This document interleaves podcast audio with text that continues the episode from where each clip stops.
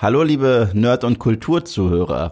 Wenn ihr eins über uns wisst, dann ist es folgendes. Marco ist derjenige, der Skripte schreibt und strukturiert ist und ich bin derjenige, den er als Handgranate bezeichnet, den man irgendwie reinwirft. So, ich sitze jetzt aber vor Marcos Skript und er meinte, Yves, lies doch mal die Anmoderation mit einem lustigen Dialekt vor. Das heißt, ich lese jetzt Marcos Wörter vor, aber als Dialektversion.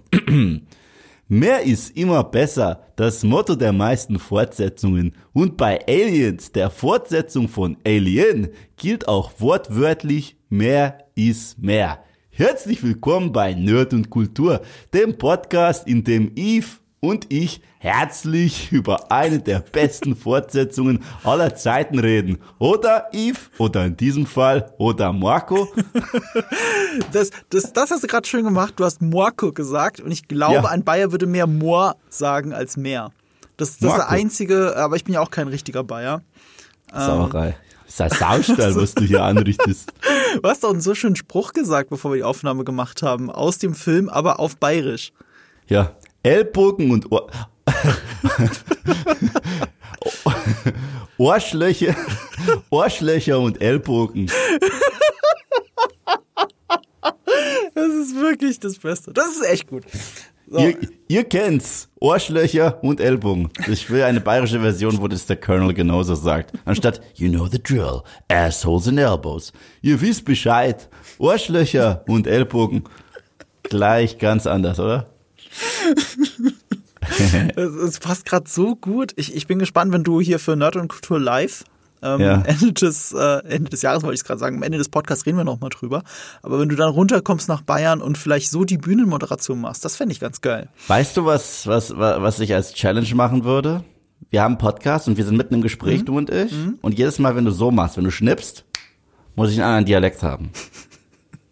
Ich würde es witzig finden, weil ich krieg noch Berlinerisch hin, ich krieg Sächsisch hin, das äh, mache ich sehr gerne, weil äh, das ist einfach auch bei mir so im Supermarkt, da suche ich auch immer noch den richtigen Zutaten. Und ähm, Kölsch kriege ich auch noch ein bisschen hin und Hamburgisch, so alle André. Das ist cool. Okay, ja, das können wir ja mal ausprobieren. Wir können es probieren und gehen damit allen auf den Sack. Auf jeden Fall. Aber wir sind wieder back bei der Alien Rewatch-Reihe. Herz für den Namen Marco, Herz dafür, dass Rewatch bei uns im Doc steht. Mhm. Wahnsinn. Weißt du, was ich zurzeit rewatche? Weißt du es? Äh, ja, weil du es mit deiner Mutter guckst, weiß ich es leider jetzt. Nur die ersten 30 Minuten. Danach ist sie aufgestanden und hat gesagt, diese Scheiße gebe ich mir nicht. Zitat Ende, Mama. Wenn ihr das wissen wollt, was es ist, müsst ihr bei Eve auf dem Kanal vorbeischauen. Ich, ich, ich glaube, wir lüften das jetzt nicht, oder? Mir ist scheißegal. Nee, das ist lustiger. wirklich- Das ist lustig, wenn ihr nicht wisst, was Eves Mutter nicht mit ihm gemeinsam gucken will.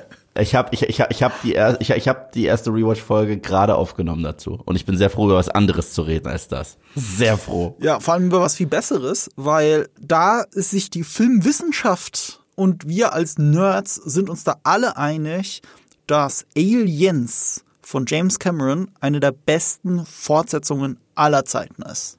Absolut. Ich gehe sogar so weit, es ist halt immer diese Frage. Bist du eher ein Alien-Typ Ja. oder bist du eher ein Aliens-Typ? Ich bin trotzdem mehr ein Aliens-Typ. Ja. Also, also ich liebe Alien und äh, das sind für mich beides 10 von 10. Also wenn ich so eine Punktewertung gebe, Alien kriegt 10 von 10 und Aliens kriegt 10 von 10, wirklich. Aber einfach nur, äh, ab diesem Punkt ist es Semantik, ab diesem Punkt ist es so eine Geschmackssache. Alien ist für mich der perfekte Sci-Fi-Horrorfilm. Wirklich der perfekte Sci-Fi-Horrorfilm. Und Aliens ist für mich der perfekte Sci-Fi-Actionfilm. Und äh, das sind halt auch darüber werden wir reden. Das sind diesmal wirklich unterschiedliche Genres. Muss man, muss man sagen. Alien und Aliens sind, obwohl die gut zueinander passen, und da reden wir auch noch darüber, wie die aufeinander aufbauen und so weiter und so fort. Es sind unterschiedliche Genres. Und das finde ich wahnsinnig spannend. Und äh, warum ich Aliens einen Ticken mehr mag, darüber reden wir auch. Ja. Und äh, wir haben das auch schon geklärt, glaube ich, in, in der ersten Folge dieses Rewatches äh, über Alien eben. Ähm, ich sehe auch beide Filme bei 5 von 5 oder 10 von 10, je nachdem, wie man es nennen will, beide. Aber ich bin mehr der Alien-Typ, was erklärt, warum wir so oft an vielen Stellen bei anderen Filmen weniger einer Meinung sind als hier. Ja, aber das Coole ist, ähm, ich glaube, das ist mit Sicherheit der letzte nicht kontroverse Podcast zum Alien-Franchise. So. Oh ja. Ich bin mir ziemlich sicher, weil, weil, weil wenn irgendeiner von uns beiden bei Alien oder bei Aliens stutzig gewesen wäre und gesagt hätte, ach komm schon, du spinnst doch, der ist doch nicht so gut. Ich glaube, dann würde ich diesen Podcast verlassen und sagen, das, das, das war's jetzt, tschüss. Weil über Alien und Aliens, auf die, auf die zwei Filme lasse ich nichts kommen. Ganz egal, wie ich zum Rest des Franchise stehe, auf die, es ist für mich ähnlich wie mit der Original Star Wars Trilogie, die ist nicht verhandelbar. Mhm. So, äh, alles danach, Prequels, Sequels, Spin-offs, ja, kann man drüber reden. Die originalen Filme sind für mich nicht verhandelbar. Und ja ich habe ich hab halt äh, eine ganz andere Einstellung als du zur Quadrologie. Mm. Und äh, das werden wir dann in den nächsten zwei Folgen, die dann auch irgendwann kommen werden, zu dieser Rewatch-Reihe. Wir machen das ja nicht wirklich wöchentlich, sondern immer, wenn wir den, die Zeit finden dafür. Deswegen hat es ein bisschen länger gedauert zwischen Teil 1 und Teil 2. Ähm, aber es sind acht Filme, über ja. die wir reden. Das war, darauf hast du bestanden. Ich Absolut. hätte nur über vier geredet, Nein. aber du hast darauf bestanden, dass wir über acht reden. Also ich hätte mindestens auf sechs bestanden. Also es bedeutet die Quadrologie und Prometheus und Alien Covenant. Die sind mhm. Pflicht. Mhm. Aber wenn wir fair sind und wir sind halt, also ich habe da auch das OCD kickt zu sehr. Diese, dieser, dieser Drang, alles zu komplement, äh, komplementieren, mhm. komplettieren. Ja, nicht komplementieren, komplettieren. Mhm. Ähm, der ist halt da. Und abgesehen davon werden wir dann auch einen weiteren nicht kontroversen Podcast haben. Und ich glaube, das ist der zu AVP 2. Ich bin mir ziemlich sicher, dass wir da eins zu eins die gleiche Meinung haben werden. Obwohl meine, meine Troll, äh, Seele ist, ist ja heftiger als deine. Ich troll ja schlimmer als du. Aber weil, ja, ich weiß nicht, wenn du bei Ant-Man schaust, troll ich wahrscheinlich schlimmer als du. Nein, nein, nein, nein. Aber ich bei Tor 4 dann genauso, nur ein anderer Film. Aber ich glaube nach wie vor, den krassesten Troll-Move, Marco, den du bringen könntest. Aber mhm. ich werde es dir nicht abkaufen. Also wenn du sagst, es ist deinem, ich werde es dir mhm. nicht abkaufen. ist, wenn du in den Podcast gehst zu AVP 2, weil du meintest, du, du mhm. hast sie noch nie gesehen. Ja? Nee, ich weiß es nicht mehr. Genau. Ich gehe davon aus, du hast ihn nicht gesehen. Ich gehe davon aus, ich habe ihn gesehen und habe ihn vergessen. Aber wenn du in den Podcast gehst und mir erzählst, wie gut er eigentlich ist, wenn du das bringst, weißt du was? Chapeau. Aber, aber du, du hast gesagt, es ist einer der schlechtesten Filme aller Zeiten. Ja. Und das kann ich nicht unterschreiben bei einem Film, an den ich mich glaube, nicht mehr zu erinnern nur. Also die schlechtesten Filme aller Zeiten, an die erinnere ich mich sehr genau. Ja, das ist krass. Ich erinnere mich aber ziemlich gut an Alien vs. Predator 2, allein an die Tatsache, dass ich nichts erkennen konnte. Ja, das ist auch ein guter Punkt. Aber wir müssen ja auch nicht äh, nochmal tot diskutieren, weil das haben wir ja in der anderen ja, Folge fast eh eine halbe Stunde gemacht. Ja, das war krass. Ja, also über, über das gesamte Alien-Franchise so ein bisschen gesprochen. Aber auch zu Recht, weil das Franchise ist mhm. ja so, so, so, so ein popkulturelles Ding, das gigantisch groß ist. Ich meine, jetzt wird es demnächst, glaube ich, wieder fortgesetzt in Serienform. Und selbst Predator hat man jetzt zurückgebracht. Aber in Serienform? Ich dachte, du meinst äh, äh, der Film, der noch kommt. Nein, der, der, der wurde ja dann doch auf die Kappe gelegt. Jetzt heißt es tatsächlich, das nächste, was wir kriegen, ist eine Serie. Die müsste Ach, dann, das ist eine Serie? die müsste dann auf Hulu slash Disney Plus kommen, wenn also, es soweit also ist. Also dieses Alien-Ding, das von äh, Ridley Scott produziert wird. Genau. Das ist eine Serie. Genau. Ach so, ich hatte, ich hatte das gar nicht auf dem Schirm. Romulus heißt es. Ja. Musst du nochmal nachschauen, weil das hatte ich wirklich überhaupt nicht auf dem. Vielleicht machen wir ja auch neun Folgen. Ja. Also dann nicht als Rewatch, sondern als Ausblick. Je nachdem, wann es kommt, ja. Ja, ja, es gab dazu neulich ein paar News wieder, deswegen bin ich so drüber, nochmal drüber gestolpert. Ich sag's ja, wie es ist. Also zumindest das Predator-Franchise haben sie in dieser Form per Streaming für mich wieder gesaved mit Prey. Den fandst ja auch du gut. Äh, äh, du meinst jetzt äh, ähm, Prey. Äh, äh, Prey als Film, ja, aber ich weiß nicht, ob das ein Franchise-Film im klassischen Sinn ist. Weißt du, was ich meine? Naja, aber das Predator-Franchise ist ja eher anders als das Alien-Franchise. Lebt ja davon, neuer Film, mhm. neuer Angriff und neues Szenario. Aber ich finde, der Prey-Film äh, hat sehr viel Gutes für das Predator-Franchise gemacht und auch in vielen Leuten tatsächlich ja. das Interesse äh, geweckt, die anderen Filme mal wieder zu gucken. Ich habe es jetzt aber gerade aufgerufen. Romulus soll äh, demnächst mit den Dreharbeiten wird's anfangen und es ist ein Film. Oh, krass. Es ist ein Film. Aber es soll, auch, aber es soll auch noch eine Serie kommen. Oh ja, eine Serie gibt's auch. Ich sehe es gerade von Noah Hawley. Die ist parallel dazu. Siehst du, wir haben beide recht. Wie krass ist das denn? Das ist ja okay. Gut, ja, ja. Das sind Sachen, die haben wir jetzt nicht recherchiert, deswegen wollen wir, glaube ich, nicht so viele Worte drüber verlieren. Nö. Aber es bleibt spannend, weil wir können das ja eigentlich ganz gut mit abfrühstücken bei Alien Covenant und so.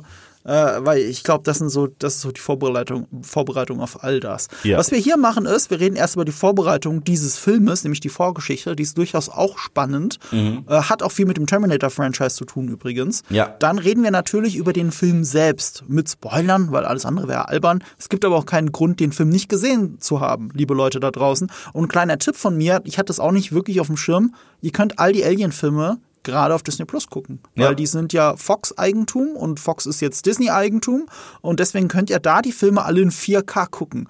Was sehr cool ist bei Alien 1 und 2, weil du siehst jede Schweißperle auf dieser Haut. Ich habe ja von Aliens sogar das Steelbook zu Hause. Natürlich hast du das Steelbook davon zu Hause. Ich habe auch die Blu-ray, ich glaube ein oder zweimal sogar, weil ich so so eine Box hatte oder zwei Boxen hatte. Ähm, bin ich mir gerade nicht sicher, weil ich habe das Zeug dann auch zwischenzeitlich verlost an meine Community auf äh, auf äh, Instagram, weil ich so einen Anfall von Marie Kondo hatte, ich muss mal ausmisten und Sachen, die ich eh nie in den Blu-ray-Player lege, dann verlose ich sie halt, verschenke ich sie halt nach draußen an euch, äh, statt sie irgendwie auf eBay Kleinanzeigen für einen kleinen Euro zu, ver zu verramschen. Und äh, da haben sich einige Filmfans, glaube ich, über diese Boxen gefreut.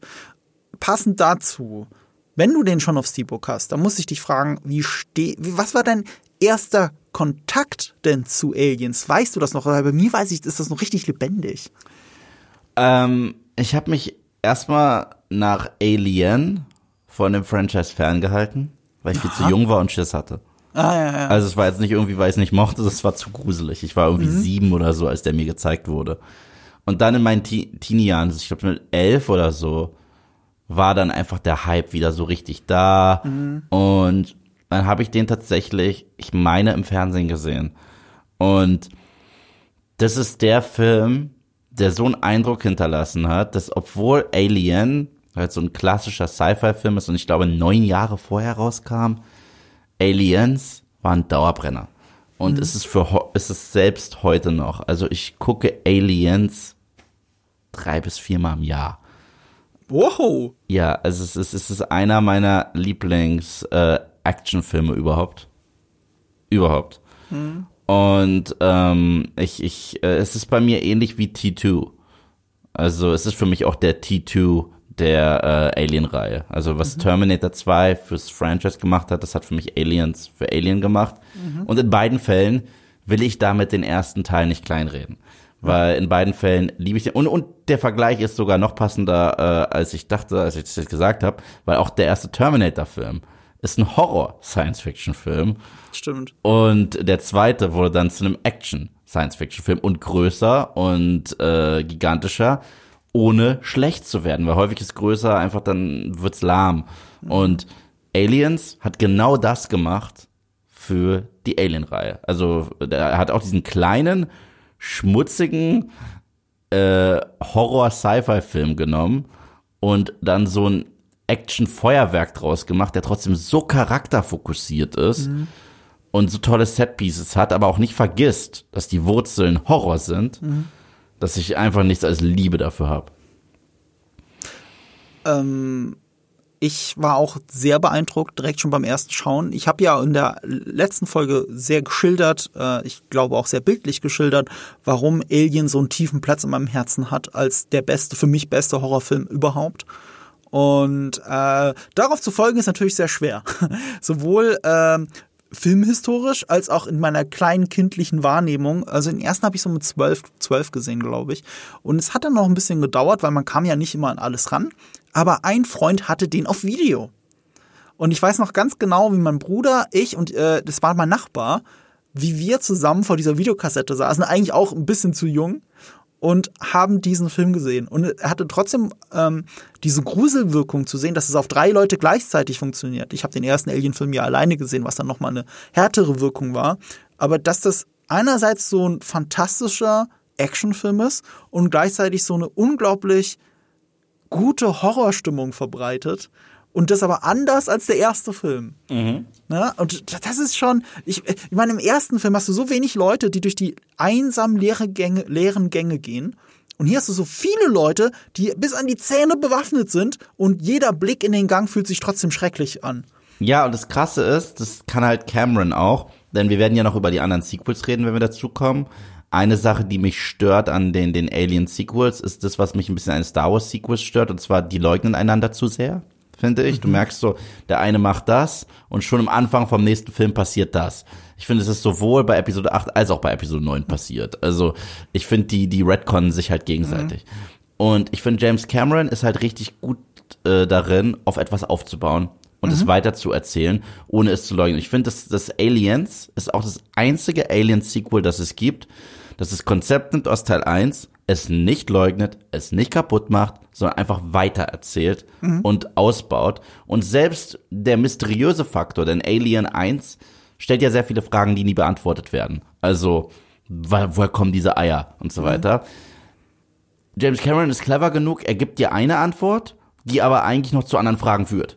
Und äh, das finde ich richtig super. Das heißt, er macht was mit der Mythologie, die weiter ausgearbeitet wird, ohne dass dir alles kaputt erklärt wird in Exposition Dumping.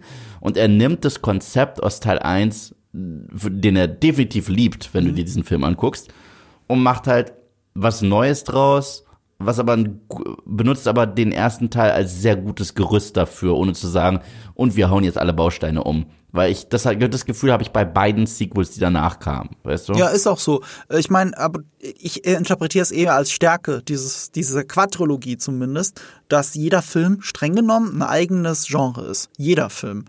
Und das ist schon eine Fortsetzung davon. Also das ist auch die große Stärke des zweiten Teils, du hast absolut recht. Es ist ein anderes Genre, spinnt aber alles clever weiter, ohne es zu, ohne es zu hinterfragen oder zu retconnen.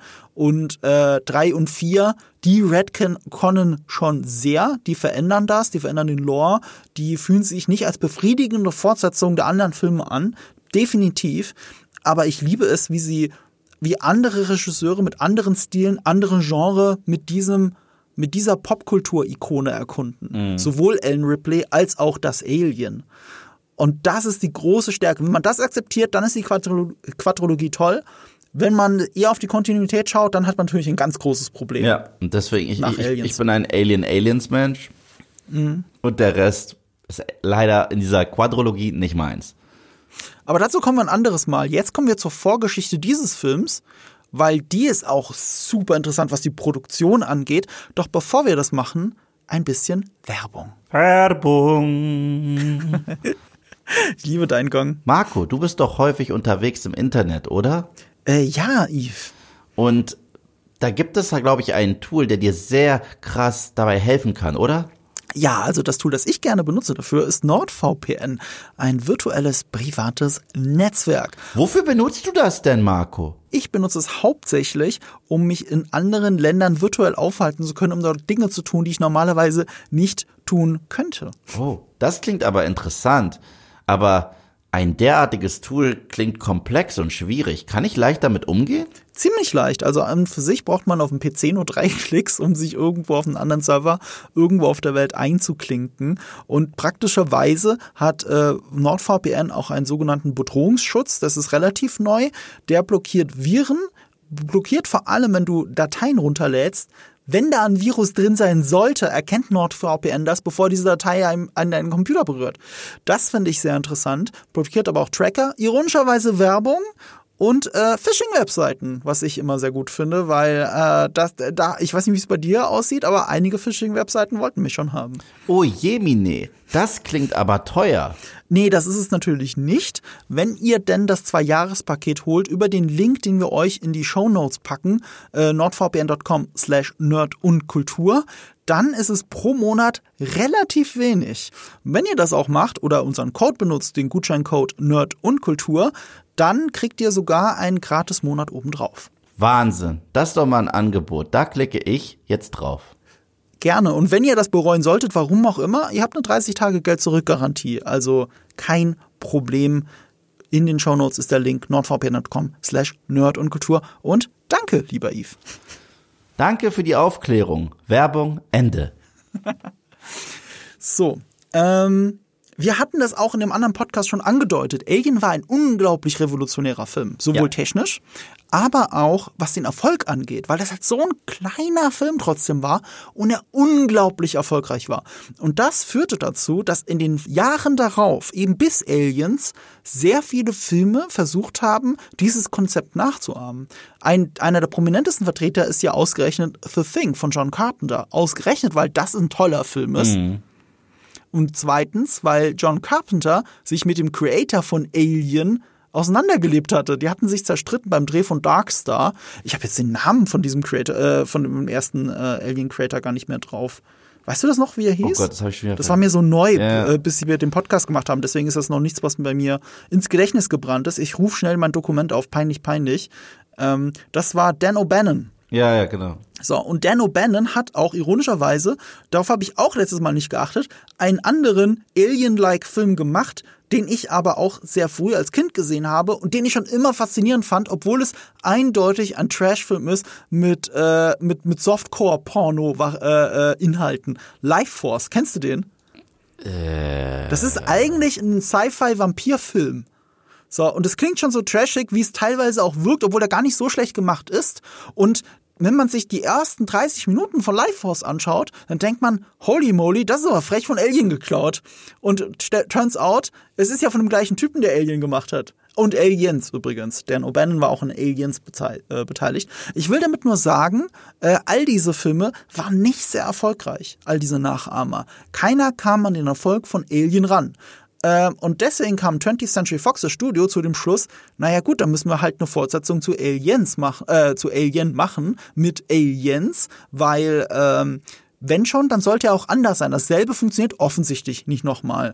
Und sie haben verzweifelt einen Drehbuchautor für eine Fortsetzung gesucht, die dann ja auch Jahre später erst rauskam. Ne? Wir erinnern uns, Alien 1 kam 1979, Aliens sieben Jahre später raus. Das ist richtig viel Zeit, gerade für damals. Damals kamen Bond-Filme im Zwei-Jahrestakt. Filme wurden viel schneller produziert als heute. Und sieben Jahre Pause ist krass. Ja, und das ist, das ist erneut eine Parallele zu Terminator. Stimmt. Ja, absolut. 84 und 91. Es sind sogar die, es ist sogar die gleiche Anzahl an Jahren. Sieben Jahre. Ja, ja. Und ein gewisser Herr Cameron.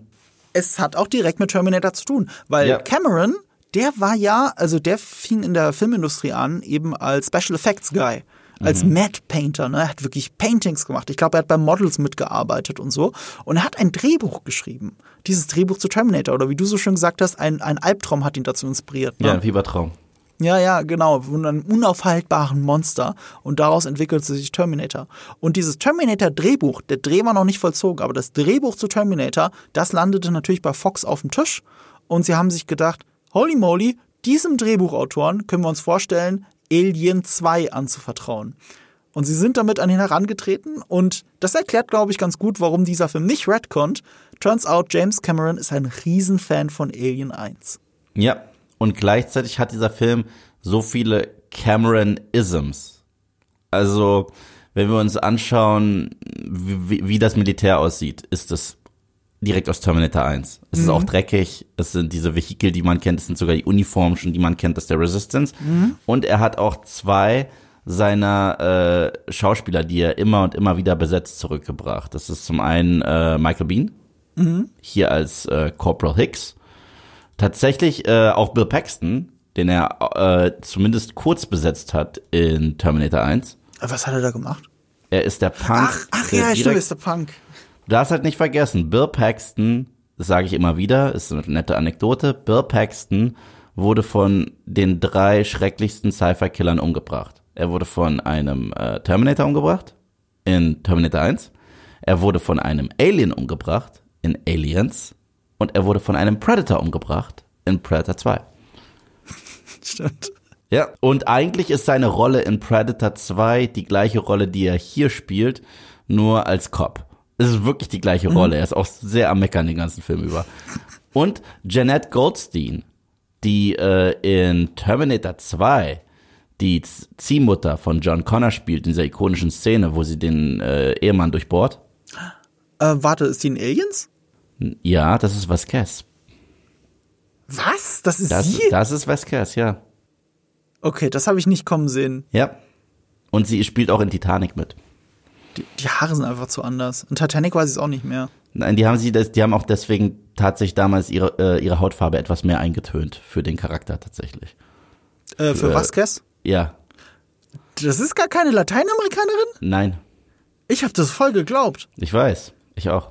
Oh, Brown Ja. Painting in äh, Ja. Aliens, das wusste ich nicht. Das finde ich jetzt relativ Ja. schockierend für einen Film, der Mitte der 80er gekommen ist. Ja, Ich meine, gut, äh, unmittelbar davor war ja Indiana Jones und da sprich, äh, spielt ja auch ein gewisser John Rice Davis, äh, sp äh, spielt einen Araber. Also das waren andere Zeiten, äh, die so zum Glück nicht mehr sind. Ähm, ironischerweise alles noch, es ist ja wirklich fast schon parallel zueinander entstanden, weil wie gesagt, Terminator war noch nicht verfilmt, als man mit dem Drehbuchidee schon an ihn herangetreten ist. Und ähm, es ist so, dass äh, James Cameron ein 45 Seiten Treatment geschrieben hat. Ein Treatment müsst ihr euch vorstellen, ist was ähnliches wie ein Drehbuch, halt bloß viel kürzer. Du, du hast nicht alle Dialoge, du hast nicht alle Szenen, aber du weißt, wie die Geschichte ist. Das ist ungefähr so, als wenn ihr euch den Wikipedia-Eintrag von dem Film und die Handlung durchlest. So, das ist das Treatment. Und im Treatment stehen noch andere Sachen drin, wie die Figuren sind, wie ihre Zeichnung ist. Also, wofür sie stehen, warum sie in der Geschichte sind. Also, es ist, es ist ganz interessant. Das, Treat, das Treatment ist, kann eine variable Länge von drei Seiten haben bis 45 Seiten. Ein, Treat, ein Treatment ist, entsteht eben, bevor man sich wirklich an das Drehbuch setzt. Und das Treatment hat die schon überzeugt. Aber dann haben sie sich gedacht, ja gut, äh, mach du erstmal deinen Terminator und wir gucken mal, wie wir das mit Alien 2 machen und so weiter. Und das hat sich alles so gezogen über die Jahre hinweg, dass Cameron in der Zeit ein anderes Drehbuch noch geschrieben hat. Weißt du welches? Rambo 2. Oh. Rambo 2? Er hat Rambo 2 geschrieben, ja. Das wusste ich nicht. Und äh, jetzt dann kommt noch dazu, dass äh, hier ähm, Terminator dann gleichzeitig so gut lief, sowohl im Dreh als auch als Erfolg, dass sie ihm dann, dann erst angeboten haben, auch Regie bei, Termin äh, bei Aliens zu führen. Das ist die Reihenfolge der Ereignisse. Übrigens, das Treatment hieß Mother. Das hieß gar nicht Alien 2. Was Sinn ergibt. Ja. Erst recht, wenn noch mehr beim Director's Cut. Aber es ist nicht, aber, aber Mutterschaft ist ja generell ein Thema, das äh, James Cameron früher häufiger in seinen Filmen drin hatte. Sarah Connor, ihr, ihr, ihr ganzer ähm, Werdegang ist, also in, den- in den guten Terminator-Filmen, ist sehr äh, verbunden mit der Mutterschaft auch. Mit äh, der, der Art und Weise, wie sie erfährt, dass sie Mutter wird, wie sie auch eine aufopfernde Mutter ist in Teil 2. Alles, was sie tut, tut sie ja für ihren Sohn. Nicht nur für die Zukunft, sondern auch für ihren Sohn, John. Und äh, bei Ripley ist es sehr ähnlich in Teil 2.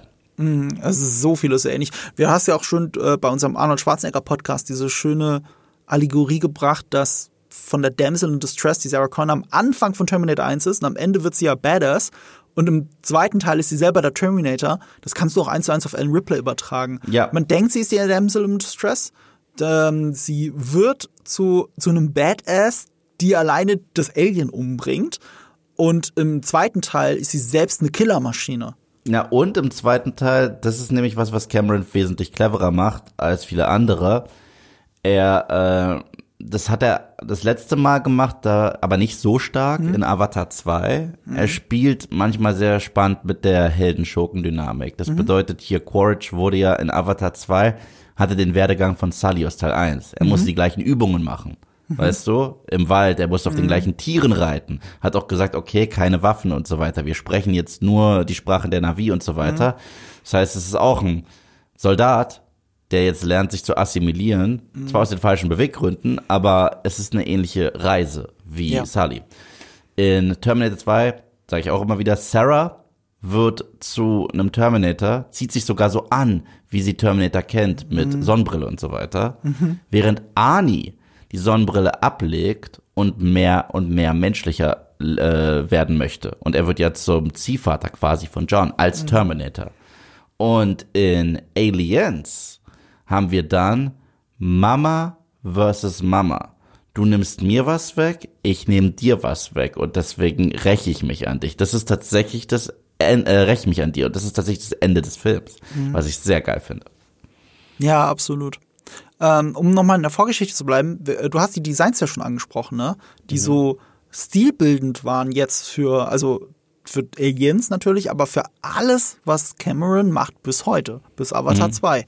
Das ist ja, du, du guckst die Militärmaschinerie in einem James Cameron-Film an und du erkennst sofort, dass ein James Cameron-Film ist, auch wenn du es nicht weißt. Ja. Und das kommt nicht von ungefähr. Und das fand ich ganz spannend rauszufinden. Der ausschlaggebende Punkt dafür war nicht mal James Cameron. Nee, Stan Winston. Das auch. Ähm, aber lass mich noch mal kurz dahin überleiten. Ein Punkt dafür war tatsächlich das Studio 20th Century Fox, mit dem Cameron ja auch bis heute zusammenarbeitet, weil die hatten nur eine Anforderung, zwei Anforderungen an ihn für eine Fortsetzung. Nämlich Ellen Ripley kommt zurück. Also sie hatten schon das Potenzial gerochen, dass Sigourney Weaver der nächste große Star ist. Und äh, ich glaube, sie war zu dem Zeitpunkt sogar zusammen mit Elizabeth Taylor die bestbezahlte Schauspielerin der Welt mhm. mit Aliens. Ähm, das war der eine Punkt. Sie muss zurückkommen, keine Fortsetzung ohne sie. Und der zweite Punkt war, es müssen Soldaten dabei sein. Mhm. Das ist eine, das war eine Grundidee von 20th Century Fox, mit der aber Cameron natürlich perfekt gespielt hat. Und du hast ja gerade Stan Winston erwähnt, das ist eben der Special Effects Zauber, Künstler, Kultdesigner, mit dem er schon Terminator zusammen gemacht hat, Cameron. Cameron hat ihn zu diesem Film dazugeholt und er wollte, und das ist ein wichtiger Punkt, wenn wir an den ersten Alien-Film denken, er wollte den Designer des Aliens HR Giga den wollte er auch haben und er wäre auch gerne gekommen, aber er war gerade mit Poltergeist 2 beschäftigt und konnte nicht. Poltergeist. 2. Leider nicht. Und aber was ich interessant finde dann, weil HR Giga nicht konnte, brauchte Cameron ja jemanden, der das die Alien Mutter designt. Mhm. Also hat es James Cameron selbst gemacht. Das ist krass. Das ist ein eigenes Design. Ihr seht es hier auf dem Thumbnail übrigens gerade. Es ist ein leicht anderes Alien, als die Mutter ist. Mhm. Und hinzu kommt, das ist noch tatsächlich ein Fun Fact, den ich nicht in deinem äh, Skript sehe tatsächlich. Welchen? Und zwar ein Nebeneffekt, den der Film hatte, als er rausgekommen ist. Etwas, was heutzutage nicht mehr wirklich häufig geschieht. Sigourney Weaver wurde nominiert für einen Oscar. Oh, das Als beste Hauptdarstellerin in Aliens. Huh. Da, so etwas würdest du heute in einem derartigen Blockbuster nicht mehr erleben. Und weißt du was, ich bleib dabei verdient. Verdient, weil sie geht in diesem Film durch alle Emotionen, durch die man gehen kann. Mhm. Und das ist auch, das ist das, was ich meinte, als ich letztes Mal gesagt habe, Alan Ripley war ganz cool im ersten Alien-Film, aber so richtig zu einem Charakter, zu dieser Ikone, die alle kennen, wurde sie für mich in Aliens. Mhm. Und das ist genau dieser Film. Ich finde es auch geil, dass die Academy das damals anerkannt hat mhm. und ihr auch diese Nominierung, sie hat natürlich nicht gewonnen, aber sie zu nominieren für einen Oscar in der besten Rolle ist ziemlich geil. Das ist ziemlich cool. Ich, ich hatte keine Ahnung, ehrlich gesagt. Ich hörte das gerade zum ersten Mal. Ähm, aber ja, Geil, du hast natürlich recht. Der erste Film gibt das nicht. Der erste Film gibt das natürlich nicht her, weil äh, da wissen wir lange Zeit nicht, wer der eigentliche Protagonist ist. Wie es mhm. eben bei einem Slasher-Film ja auch üblich wäre, dass es erstmal ein Ensemble-Film ist und erst der letzte Akt gehört nur Ellen Ripley. Ja, und tatsächlich äh, geht es mit diesem Film und parallel, weißt du, das ist das Spannende äh, so sehr wir, wir werden ja noch über die AVP-Filme sprechen, mhm. ne? Über die Alien vs. Predator-Filme, ne? Mhm. Und sowohl Predator 2 als auch Aliens machen subtile Annäherungen zueinander, was ich witzig finde. Weil ähm, Aliens zeigt uns auch eine Guys on a Mission Truppe, mhm. die sehr selbstsicher ist und sich dann nach und nach in die Hosen scheißt, so ein bisschen wie in Predator mhm. 1. Und James Cameron hat ja mit John McTiernan äh, trotzdem, er hat ihn sehr viel beraten auch und so weiter, was das Design angeht vom Predator. Das heißt, mhm. da gibt es schon so leichte Synergien zwischen diesen Franchises. Und parallel, als Predator 2 reinkam, war das ja dann der Film, der sich verbeugt hat vor Alien mit diesem spaßigsten Easter Egg auf der Welt. Das kennst du, oder? Ja, natürlich. Das ist am ja. Ende der, der, Kopf vom Alien zu sehen ist. Genau. Ich glaube sogar, das ist mir schon aufgefallen, als ich den Film gesehen habe und das nicht wusste, dass die eine Verbindung haben.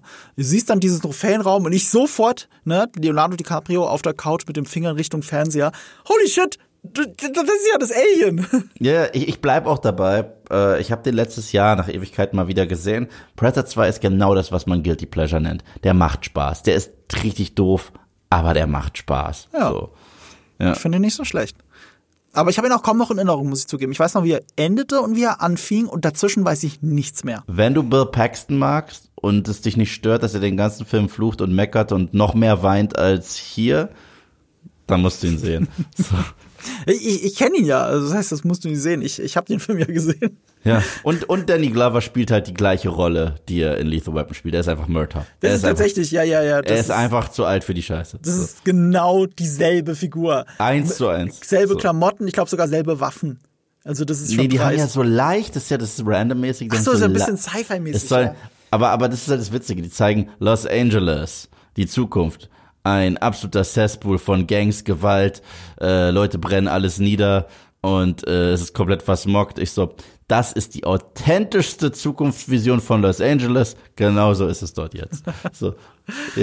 So ein bisschen wie Demolition Man, bevor sie in das, die Zukunft von LA reingehen. Wobei Demolition Man ja wirklich beides trifft, wofür LA steht. Demolition Man ist ein Film, der damals ganz witzig und trashig war. Wenn du ihn heute guckst, ist er höchst relevant. Höchst relevant. Also ich glaube, der Film ist so viel klüger, ich glaube, ohne Ja. zu wissen, wie klug der sein würde, weil er nicht bedenken konnte, wie sensibel die Zukunft.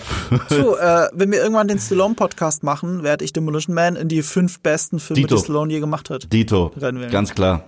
Ganz Sehr klar. gut. Da sind wir schon mal einer dass Meinung. es Strafzettel für Beleidigungen gibt. Unfassbar. Der Film ist so krass on point. Ich warte immer noch auf die drei Muscheln, die werden auch kommen. Selbst das Ja. kommt.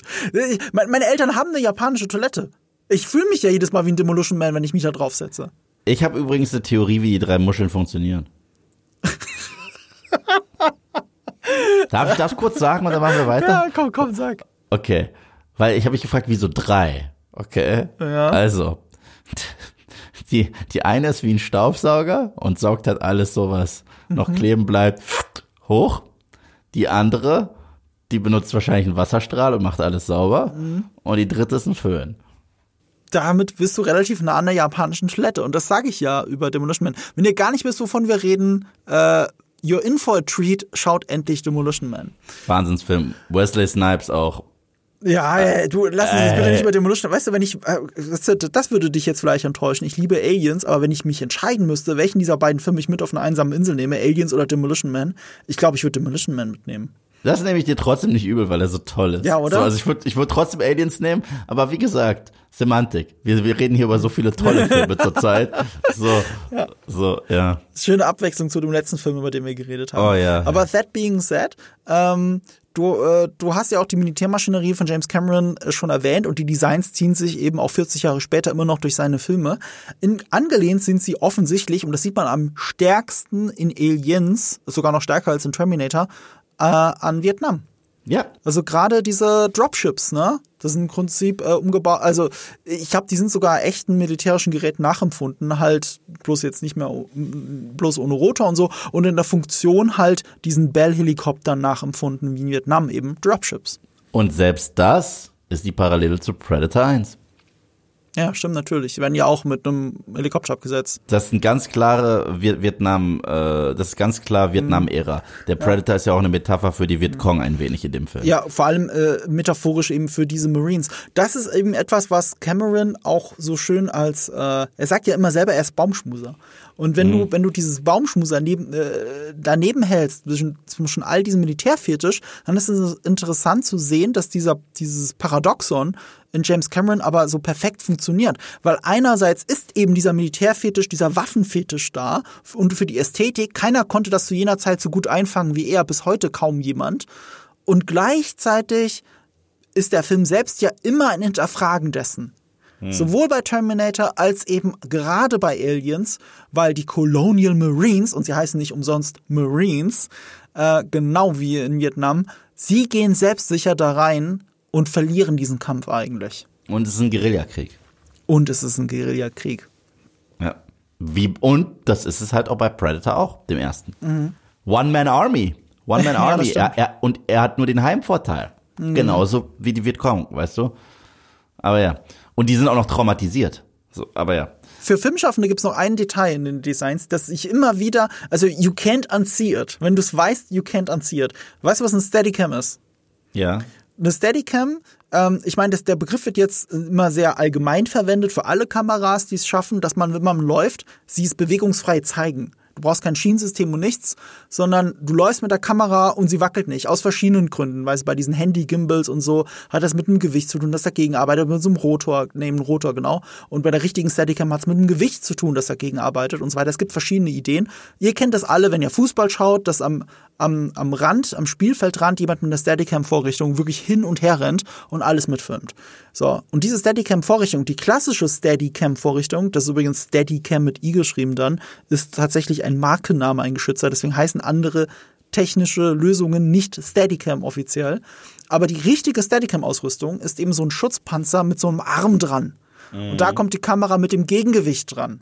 Ist eine sehr schwierig auch zu lernende Sache. Nicht jeder äh, äh, Camera Operator kann das sofort. Da gibt's eigene Kurse dafür. Ähm, ich habe noch im Studium gelernt, ich weiß nicht, wie es heute ist, dass Steadicam Operator diesen Job als Steadicam Operator, also wirklich nur für die Steadicam, nur zehn Jahre machen, dann ist ihr Rücken im Arsch. Ja. So, und dann, dann ist es vorbei mit der Karriere. Ich weiß nicht, ob es heute mittlerweile bessere Lösungen dafür gibt, aber diese Steadicam-Ausrüstung, dieser Panzer mit dem Arm dran ist etwas, was die Marines hier die ganze Zeit benutzen und ich, ja. you can't unsee it. Ja, absolut, absolut. Die haben einfach Steadicam-Ausrüstung genommen, wie man es halt früher gemacht hat im Prop-Department, hat bestehende Sachen genommen. Bei Star Wars waren es ja äh, hier irgend so ein Kamerahalter, der dann Lichtschwert wurde und sowas. Das wird ein bisschen umgebaut. Die haben die Steadicam-Ausrüstung genommen und haben dann NG-42 äh, von den Nazis aus dem Zweiten Weltkrieg dran montiert, noch einen halben Motorradlenker und et voilà, das ist jetzt äh, eine Marine-Ausrüstung und wirkt deswegen auch so authentisch und funktionabel, weil es halt das ist. Es ist eine echte Waffe an der Ausrüstung zum Rumtragen für Kameras. Und äh, das ist so eine Physis, so eine physische Präsenz, so etwas Greifbares, was der Film hat, ohne es, wie soll ich sagen, ohne, ohne mit dem Finger dich draufzeigen, äh, so draufzeigen zu müssen. Du bist einfach dabei und du glaubst, dass es echt ist. Mm, mm. Großartig. Dann lass uns nur noch über den Unterschied sprechen zwischen Kinoversion und Extended Cut, weil danach müssen wir loslegen. Mhm. Zeit ist Geld. In dem Fall wortwörtlich, weil die Kinoversion geht 137 Minuten und ich habe unterschiedliche Quellen gefunden dafür, wie lange der Extended Cut geht. Es hat wahrscheinlich damit zu tun, wegen unterschiedlicher Framerate, dass an USA ich glaube, länger ist als in, Europa, weil in Europa hast du mehr Frames pro Sekunde äh, und dann hast du einen kürzeren Film. Also 154 Minuten, also fast 20 Minuten länger ist der, äh, die Kinoversion. Äh, Unterschiede, ein wichtiger, du hast den schon angedeutet, mhm. das Skript hieß ursprünglich ja Mother und äh, äh, man hat erfahren in der, in der Extended Cut Version, dass äh, Ripley eine Tochter hatte. Ja, Ripley ist ja jetzt, äh, ich glaube, 57 Jahre. Genau, 57 Jahre, ja war sie jetzt äh, im, im Kälteschlaf, wacht auf und im Extended Cut erfährt sie, dass ihre Tochter, die sie hatte, gestorben ist an Krebs und älter wurde als Ripley quasi. Mhm. Also ähm, das ist ganz krass. Sie sieht dann ein Bild von einer alten Frau, fällt dieses Bild an und sagt, oh mein Baby. Und mhm. das ist das ist echt heftig. Das, das, das hat, gibt einem diesen Interstellar-Vibe da mit Matthew mhm. McConaughey und äh, seiner Tochter, die ja dann irgendwann ihn einholt vom ja. Alter her. Das ist übrigens etwas, was habe ich vergessen dir zu sagen. Äh, äh, ich habe den Extended Cut zuerst gesehen. Okay, krass. Das ist, äh, äh, weil das war ja ein Home, äh, es war, der Extended Cut kam auch als Heimversion, ich glaube als Laserdisc-Version oder irgendwie so ein Scheiß zum ersten Mal raus. Und ich kannte es auf Videokassette nur als Extended Cut. Ich wusste gar nicht, dass es ein Extended Cut ist. Und äh, das mit der Tochter war natürlich drin. Und ich habe auch weil ich nicht drüber nachgedacht habe, beim Rewatch auf Disney Plus, wo die Kinoversion läuft, habe ich verzweifelt auf diese Szene gewartet. Mhm. auf diesen Moment. Weil das ist für mich so ein Punkt. Es ist ganz schwierig, wie ich dazu stehe. Ich finde im Gesamten tatsächlich die Kinoversion besser. Ich auch. Weil ich finde sie vom Pacing einfach viel besser. Ja. Und es gibt eine Szene, die es nie hätte geben sollen, und zwar du siehst die Kolonie. Ja. Und du siehst einen Angriff. Dabei ist es viel gruseliger und viel ominöser, wenn davon nur erzählt wird und mhm. du dann mit Ripley und diesen Marines dahin fliegst und du selber mhm. nach und nach siehst, was daraus geworden ist. Das ist so ähnlich, es ist der Michael Myers Effekt. Was ich damit ja. meine ist, der Michael Myers Effekt ist folgendes. Es ist nicht spannend zu sehen, wen Michael killt. Es ist gruselig, ins Haus mhm. zu gehen, in dem Michael Myers getötet hat. Mhm. Und du siehst, was er hinterlassen hat. Weißt du? Ja. Äh, das unterscheidet Michael Myers für mich von Jason. Du, ich bin absolut bei dir. Nur deswegen, allein schon wegen dieser Kolonie-Szene, die so unnötig ist, ich glaube sechs Minuten geht, nur deswegen würde ich sagen, Äh, die Kinoversion ist definitiv besser. Es ist, ich traue nur zwei Sachen hinterher. Das eine ist das mit der Tochter, das andere ist diese kleinen Szenen mit den Sentry Guns. Die sind auch in der, in, in der Extended-Version. Die sind cool, aber selbst die sind nicht hilfreich fürs Pacing, meiner Meinung nach. Also äh, im, im, im Gesamten finde ich, der andere Film hat so, also die Kinoversion hat so ein gutes Pacing, mhm. dass alles andere sich so ein bisschen füllermäßig, der fühlt sich so knackig und toll an. Das Einzige ist, ich habe immer im Hinterkopf, aber sie ist Mama. Das ist das, ist das Einzige, ja. was ich mir immer im Kopf habe, aber ja. sie ist Mama. Ja. Ja, äh, das mit den Sentry Guns war aber so fürs Worldbuilding fand ich das ganz schön. Das hat nochmal gezeigt, dass da eine technische Überlegenheit ist von den Marines. Also die haben da automatische Kanonen irgendwo aufgestellt in die Gänge und decken damit die Gänge ab. Und die Aliens rennen immer wieder dagegen an und sterben. Was übrigens dann auch später im Film erklärt, warum du von diesen 70 Aliens, wie viel es sein müssten, gar nicht so viel siehst, mhm. weil viele an diesen Sentry Guns verre äh, verreckt sind, wirklich. Ja. Ähm, aber gleichzeitig ist es so spannend, weil du siehst und sie reden darüber, wie die Munition von diesen Sentry Guns immer immer weniger wird. Es wird immer weniger, mhm. weil die Taktik der Aliens geht auf und sie sind bereit, sich für ihre Taktik zu opfern, weil sie ja intelligent sind. Und das finde ich so gruselig. Allein dieses Szenario, dass sie da in diesem Raum sind, vermeintlich sicher mit automatischen Kanonen und allem, aber alle merken und du als Zuschauer merkst, es geht langsam zu Ende.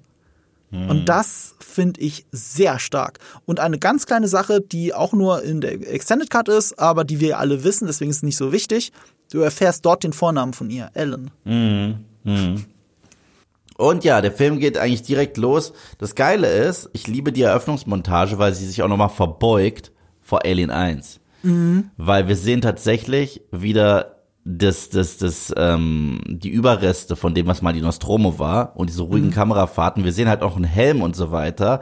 Mhm. Ist was sehr daran erinnert an das Intro von Alien 1, aber diesmal wirkt es wie ein Friedhof.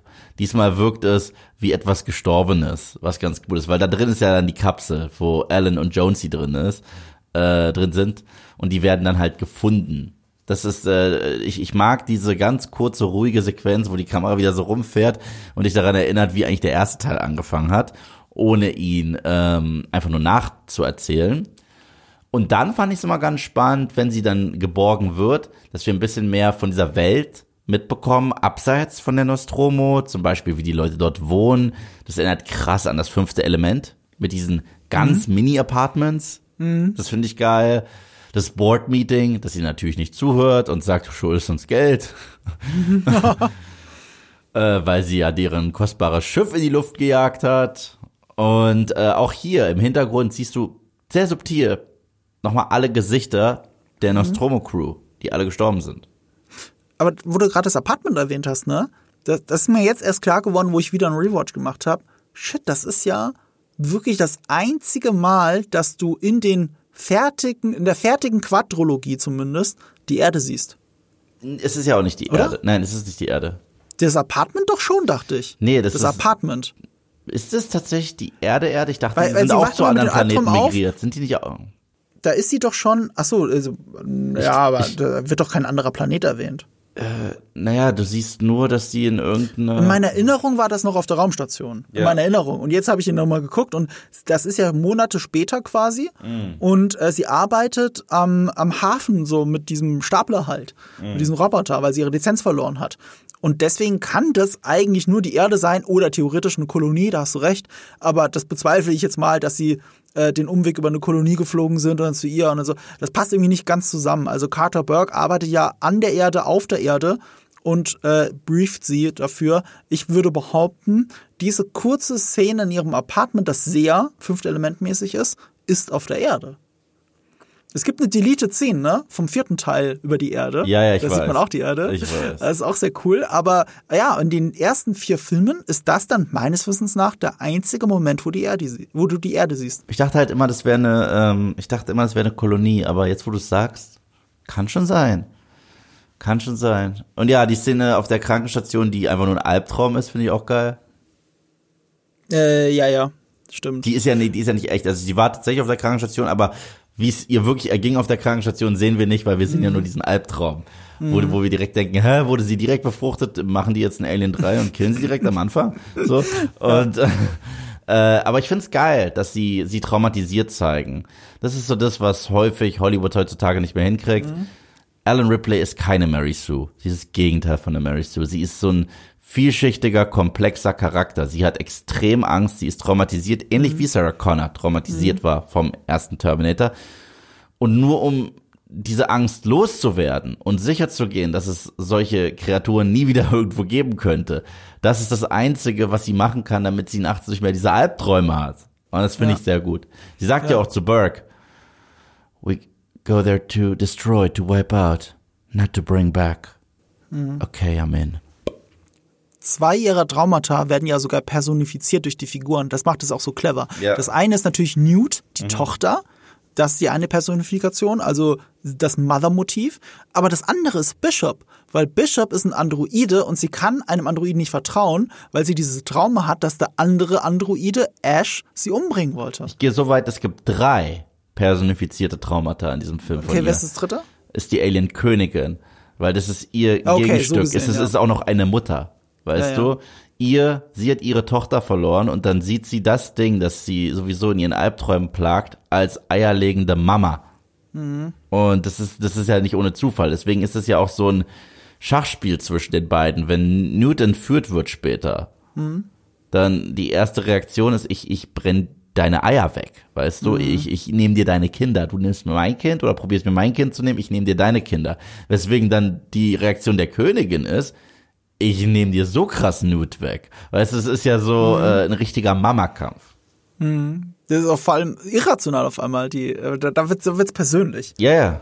This time it's personal. Die, die Königin hätte ja auch sagen können, gut, dann lege ich halt neue Eier. weißt du, was ich meine? Stattdessen ja. trennt sie sich ja von, äh, von, ihrer, von ihrem Ort, wo sie Eier legt. Sie trennt sich davon ab, was ja bedeutet, sie lehnt sogar ab, weiter Eier legen zu können, sondern möchte die andere umbringen aus purer Rache. Ja, und hinzu kommt, ähm, äh, cool, dass du auch nochmal äh, Bishop erwähnt hast, den ich äh, übrigens sehr, sehr toll finde. Der heißt der Lance, Lance Hendrickson. Hendrickson, genau. Äh, zuletzt, äh, also seine letzte große Meta-Rolle war tatsächlich Scream 3. So, was sehr gut passt. Oh, okay, so. ich spiele in Scream 3 mit. Äh, da ist er ein Hollywood-Produzent. Ähm, und äh, hier ein ähnlicher Arc erneut wie Sarah Connor. Sie hatte eine Killermaschine am Hals. Hm. Und hat es jetzt mit einer Killermaschine, mit einer Maschine zu tun, die immer menschlicher werden möchte. Hm. Und äh, mehr Empathie besitzt für die Menschheit als Ripley für dieses Ding. Hm. Und äh, die ja generell sehr skeptisch allen gegenüber ist. Wusstest du, was auch ein interessante, interessanter äh, Fun Fact ist, was die Marines betrifft? In der, der Produktionsgeschichte. Ja, ja, ich, ich weiß genau, was du sagst. Und zwar, sie haben ihre Ausrüstung selber individualisiert. Nicht, nein, nicht nur das. Ah, so, okay, so, so. aber, aber nur für die Erklärung für alle anderen. Ähm, wenn ihr mal drauf achtet, ne, was es auch wieder so authentisch macht, jeder der Marines hat Aufkleber, Bemalungen, irgendwas an der Rüstung, was sie auch zu Veteranen macht. Du siehst doch die Macken an den Rüstungen. Ja. Du siehst, das sind Veteranen, ohne dass jemand aussprechen muss. Und es liegt auch daran, weil jeder der Schauspieler sich das selbst individualisiert hat. Mhm. Und hinzu kommt, relativ am Anfang ist doch die Szene, wo die in, äh, nach dem Kälteschlaf alle aufwachen und zusammen mhm. frühstücken und auch die Szene mit dem Messer ist, mhm. mit Bishop und so weiter.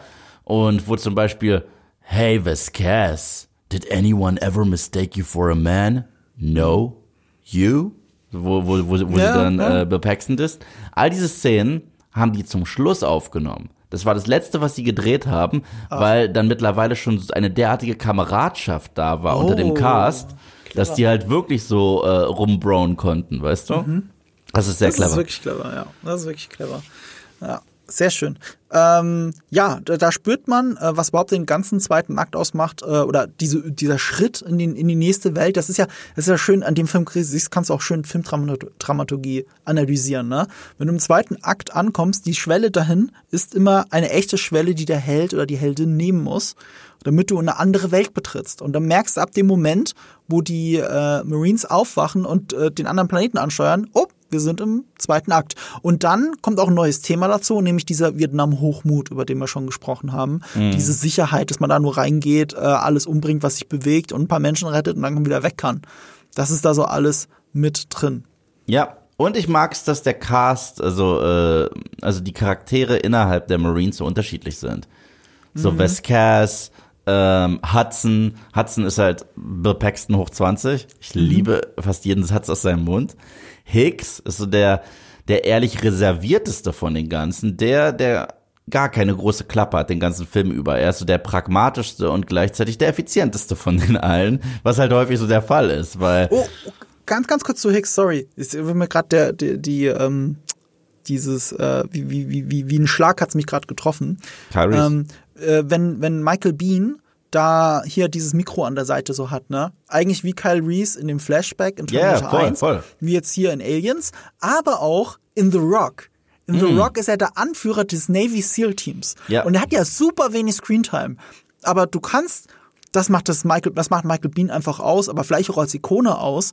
Du glaubst sofort, das ist ein Veteran, der hat mit seinem Team schon alles Mögliche gemacht. Deswegen diskutiert er auf Augenhöhe mit Ed Harris Charakter, mit dem General, ähm, kann auf Augenhöhe diskutieren über die Situation, in der sie sich befinden. Also, ähm, dass sie als Soldaten Befehle ausführen müssen, die sie eigentlich nicht ausführen wollen, auch wenn sie sich gegenseitig Recht geben und so.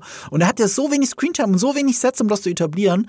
Und das funktioniert unter anderem deswegen, weil wir mit der Ikonografie von Michael Bean spielen. Ja, und gleichzeitig äh, ist, ist er halt auch der pragmatischste, weißt Mhm. du? Er meckert nicht, er hat nicht die coolen Sprüche drauf, er so, okay, wo ist die Mission? Legen Mhm. wir los. Zwischen ihm und Ripley wird auch so eine halbe Romanze angeflirtet. Zumindest ein Geflirte wird angedeutet. Es gibt, Mhm. es gibt kurz, die sind sehr charmant, die Szenen zwischen den beiden und so weiter, ähm, wo, ähm, wo, sie, wo sie auch, wo er auch sagt, ja, dann, dann werde ich meinen Abstand halten und sie so, ich hoffe nicht zu sehr. Also wo, sie- wo sie halt auch ihn anflirtet und so weiter und von ihm lernen will, wie man mit der Waffe umgeht. Und er ist auch der Erste, der ihr hundertprozentig recht gibt, denn nachdem ja das Schiff in die Luft fliegt mit Game over, man, Game over, what the fuck we gonna do now? Ähm, ist, äh, ist ja eigentlich Hicks jetzt in charge. Ja. Und äh, Ripley sagt davor so in Rage, das Beste, was wir machen müssten, ist wegzufliegen und das ganze Ding vom Orbit zu nuken. Und das passt halt Burke überhaupt nicht, aber, aber Hicks wiederholt dann einfach nur ihre Worte. Und wichtig ist auch, ähm, sie nehmen beide sowas wie eine Vater-Mutter-Rolle ein. Ja. Zusammen mit Newt. Die bilden eigentlich eine kleine Familie. Und das zahlt dann auch wieder auf die Message dieses Films ein, dass er ja am Ende ausgeschaltet ist. Er ist ja, er kann für das eigentliche Finale, da kann er nicht helfen. Er ist verletzt. Er muss in, äh, in diesen Kühlschlaf sogar. Er ist dann so, ich glaube, er ist sogar komplett weg, ne? Für, für den Kampf auf dem Schiff. Ähm, es ist die Mutter, also es ist Ellen Ripley, die das Heft, ähm, die das äh, Heft in die Hand nimmt und eben nicht er. Und das ist halt auch so cool, weil er eben dieser Veteran ist, weil man denkt, ja natürlich rettet er jetzt den Tag, aber sie beide benehmen sich wie Eltern und wenn der eine Elternteil nicht mehr kann, dann ist es der andere, der es richtet. Ja, und, und, und der, der letzte heroische Akt im Film kommt dann ausnahmsweise von einem Androiden. Der, der Nut rettet. Und also, w- als sie kurz davor ist, auch reingezogen zu werden in diesen Airlock, wo, ähm, wo, wo ja es auch diesen Respekt gibt gegenüber, wo er äh, Bishop sagt zu ihr, not bad for a human, und sie ja später zu ihm, not bad for an android. Also das ist, das ist, das ist, das ist richtig toll. So. Ja, es sind schöne, es sind schöne, sind schöne Sätze, die als One-Liner funktionieren, aber gleichzeitig auch diesen Zirkelschluss machen zum ersten Film. Voll, weil jetzt kann Ja. sie dieses Ash-Trauma loslassen. Ja. Äh, ich weiß nicht, ob wir das letzte Mal erwähnt haben übrigens. Äh, Ash und Bishop, du kennst die Zusammenhang mit den Druiden, mit den Namen? Mhm. Ist voll geil. Äh, und zwar, ich habe ja schon gesagt, ne, das ist äh, die Alien-Filme, die sind so schön, wie soll ich sagen, so schön getrennt voneinander, aber es gibt diese kleinen Wings. Und einer davon ist, dass der erste Druide, den wir kennenlernen, Ash heißt. Der zweite heißt Bishop. der A, B, dritte C. heißt Call. Und der vierte David. ist David. A, B, C, D. Und dann macht's Alien Covenant kaputt, weil der nächste ist Walter. Äh, aber David spielt doch damit. David spielt mit, aber da gibt's auch einen neuen und der ist Walter. Okay, dann hat ist Ridley Scott verkackt an Da der haben wir Stelle. ganz schön viel im Alphabet übersprungen. Man hätte ihn auch Eric nennen können. Aber das ja. ist doof. Gerade Ridley Scott hat sich ja mit Prometheus an diese Regel gehalten und Ja. dann einen David kreiert. Finde ich komisch, aber wir hatten ja über andere Alien-Projekte geredet. Ich garantiere euch, da wird es einen Androiden geben, der irgendwas mit E ist. Da heißt dann Edward oder so. Ja, ich fand's äh, super geil, diesen ganzen Aufbau, wie sie da reingehen. Erst dieses Set dieses verregneten Planetens und so weiter und so fort. Das Oh hat, ja. Da hat sich ja auch Rogue One bedient. Äh, tatsächlich. Ja, stimmt. Ja. Äh, der Planet, wo äh, auf äh, Jin Ersos Vater geschossen werden soll. Es ist eins zu eins der aus Aliens. Also eins zu eins. Das stimmt. Und ähm, wie sie da in diese Station reingehen und du ganz klar merkst, dort merkst du schon, das Geile ist, es gibt zwei Figuren und du denkst, einer ist das Arschloch und der andere ist einfach nur ein Feigling und dabei ist das Gegenteil der Fall. Und zwar es gibt Gorman und Burke. Ja? Gorman ist überfordert in der Situation, wo die Marines richtig reingeschickt werden und wir das Gepiep haben und oh, sie dürfen dort überhaupt gar keine Waffen benutzen, weil das Ganze ist ja quasi ein nuklearer Sprengkörper, den, äh, der detonieren könnte. Und er kackt sich da vom Bildschirm ein und wir erfahren, der war bisher, der ist der mit der dicksten Fresse, der war bisher eigentlich nur in Simulation. Das ist sein erster richtiger Einsatz. Er ist überhaupt nicht äh, eigentlich ähm, hat nicht die Kompetenz, diese Truppe irgendwie zu leiten. Und der andere ist Burke, der einfach nur wirkt, äh, nicht, nicht wie das krasse Arschloch, der wirkt eher wie so ein Feigling, aber der an Ridleys, äh, Ripleys Seite ist. Dabei ist das Gegenteil der Fall. Gorman wird am Ende zum Helden, der sich äh, für Vasquez und mit Vasquez opfert. Und Burke ist nicht der Feigling, das ist das Arschloch. Das ist derjenige, der wirklich bereit ist, Newt und Ripley zu ermorden. Kennst du eigentlich den Darsteller? Natürlich, Paul Reiser. Ja, und äh, wo hast, weißt du, wo ich ihn unmittelbar vor meinem Rewatch von Aliens nochmal gesehen habe? Ich habe ihn erst nicht Whiplash. wiedererkannt. Whiplash. Ich habe ein paar Tage davor Whiplash gesehen und dann so, danach Aliens und dann so, ach, das ist ja derselbe. Das Ja, ist ja Stran Paul Stranger Reiser. Things auch. Und Stranger Things ist ja auch wieder ein äh, creepy Wissenschaftler. Das passt ganz gut zu seinem Carter Burke. Na gut, da bringen sie alle rein. Da haben sie Carrie Elwes, da haben sie Matthew, Matthew Modine. So. Stimmt. Also da haben sie ja die ganze ähm, 80s-Garde. nee, und äh, das finde ich cool, dieser Twist. Es gibt so einen kleinen Twist mit Gorman und Burke, weil du denkst, ja. Mhm. Gorman wird das krasse Arschloch sein, Burke ist nur feige. Aber nein, Burke ist das krasse Arschloch. Ja. Gorman ist Übrigens, nur an der, an der Stelle kann man, kann, kann ich, glaube ich, äh, ein paar Änderungen, von ein paar Änderungen erzählen, vom ersten Treatment zu diesem fertigen Film. Mhm. Eine davon ist, im ersten Treatment gab es keinen Carter Burke. Mhm. Was halt aber clever ist, dass sie ihn reingeschrieben haben, weil er ja quasi den Kapitalismus, äh, also er, er repräsentiert das ja quasi. Es, es, gibt, es gibt ja auch, es gab durchaus wirtschaftliche Interessen, nach Vietnam zu gehen. Es ist eben nicht nur äh, nicht nur die Politik und nicht der Hochmut der USA, sondern äh, es ist die Positionierung im Kalten Krieg auch aus wirtschaftlichen Gründen. Und irgendwie äh, spiegelt er das wieder. Ähm, als, als, als kleiner Wink, äh, etwas, was ja ähm, James Cameron bis Avatar durchzieht. Und mit ihm, ich bleib ja dabei, es wurde ja schon erwähnt, Broke One hat sich sogar an ein paar Stellen an Aliens ähm, bedient. Nicht nur an dem Planeten, sondern auch an dem Bad Guy in der Hinsicht, dass Orson Krennic ja, Ja. von seiner Meisterwaffe vernichtet wird. Und Burke wird von einem ausgewachsenen Xenomorph vernichtet, Ja, während ja. er äh, vorhatte, zwei zu züchten mit Newt und Ripley. Im ersten Drehbuch übrigens nicht, witzigerweise. Im ersten Drehbuch ähm, ist es noch ein bisschen anders. Und zwar, wir sehen ja, wie er dem Alien gegenübersteht. Und ähnlich wie in Alien 1 und ähnlich wie auch hier und da bei Alien 2, ist es so, dass das nicht automatisch den Tod, der, den Tod bedeutet. Burke wurde dann eigentlich von oder hätte von äh, Ripley gefunden werden sollen, als sie Newt retten will, unten bei den eingesponnenen Leuten. Oh, krass. Und dann hätte sie ihn umgebracht. Das wäre aber geil gewesen, muss ich sagen. Das wäre sehr badass gewesen, aber andererseits finde ich die Entscheidung ganz gut, weil das hat nur was von tumper Rache. Weißt du, Ja. was ich meine? Und das ist, da, das, da steht Ellen Ripley drüber. Es geht darum, Newt zu retten und nicht sich noch dumm zu rächen an Burke. Ja. Wobei es natürlich witzig gewesen wäre für die Erkenntnis, dass Burke, also wirklich die Erkenntnis trifft, ich habe hier einen großen Fehler gemacht, aber ich möchte behaupten, das merkt er auch schon, als die Tür aufgeht und ein Alien da steht. ja, ja. Das, äh, ich finde ja generell, ähm, ich finde ja die Facehugger ekliger als die Aliens. Ja. Also, also ich bleib dabei, das ist so ein kleiner Jumpscare jedes Mal, wenn die da ankommen und wir sehen, okay, die waren nicht ehrlich mit uns. Hier wurde an diesen Dingern auch rumgedoktort. Es ist ja nicht so, dass, äh, dass die das nicht wussten, sonst gäbe es dieses Labor nicht, weißt du? Und dieser eine Facehugger, der immer wieder aus dem Glas, boah, eklig.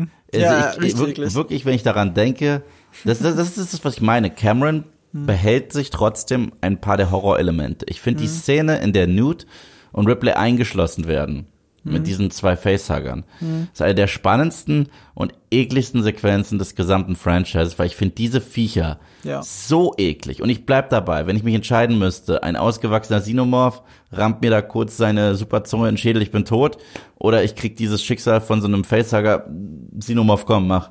So, hundertprozentig.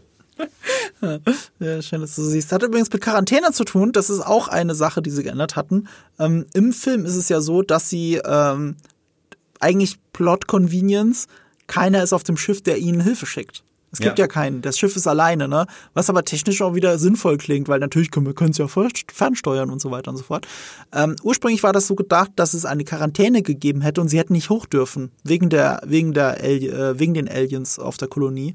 Und das wäre ja ein Spiegel gewesen zum ersten Teil. Wir erinnern uns, wegen Quarantänebestimmungen wollte Ripley nicht äh, den Infizierten, ähm, wie hieß er nochmal, Kane und den Captain und die äh, Co-Pilotin wieder aufs Schiff lassen. Sie hat darauf bestanden, dass die Quarantäne eingehalten wird und Ash, der zwielichtige Druide, hat es natürlich umgangen, aus Gründen.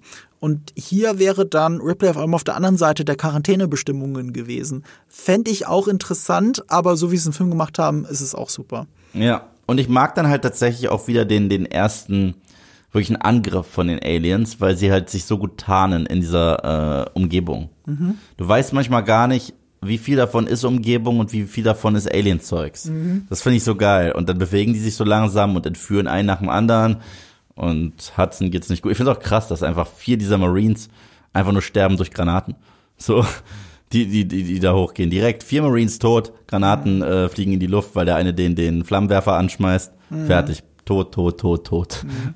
Und das alles auch wegen dieser Entscheidung, ihnen die Waffen abzunehmen, also die Munition abzunehmen. Auch da wieder, ne? Man möchte die Leinwand anschreien, pack doch nicht alle Magazine in eine Tasche und gib sie einem Typen. Und wer ist erneut der clevere Hicks? Nimmt dann nämlich noch seine Shotgun raus und sagt, ohne die gehe ich nicht aus dem Haus. So, also, also er ist halt trotzdem immer äh, vorbereitet. Auch die, die kommt ja dann später auch zum Einsatz mit Eat This. Was halt auch geil ist, dass das nicht vergessen wurde. Du kannst auf diese Viecher schießen, aber die bluten ja. Und das verletzt dich. So wird ja Hicks schwer verletzt, so stirbt ja ein äh, der beste Kumpel von Vasquez. Und das ist wirklich äh, geil. Und später wird ja Vasquez deswegen auch so verletzt am Bein, dass sie halt zurückbleiben muss. Und ich mag es auch, dass sie Newt finden. Newt ist ein super Charakter, ist ein super Kind.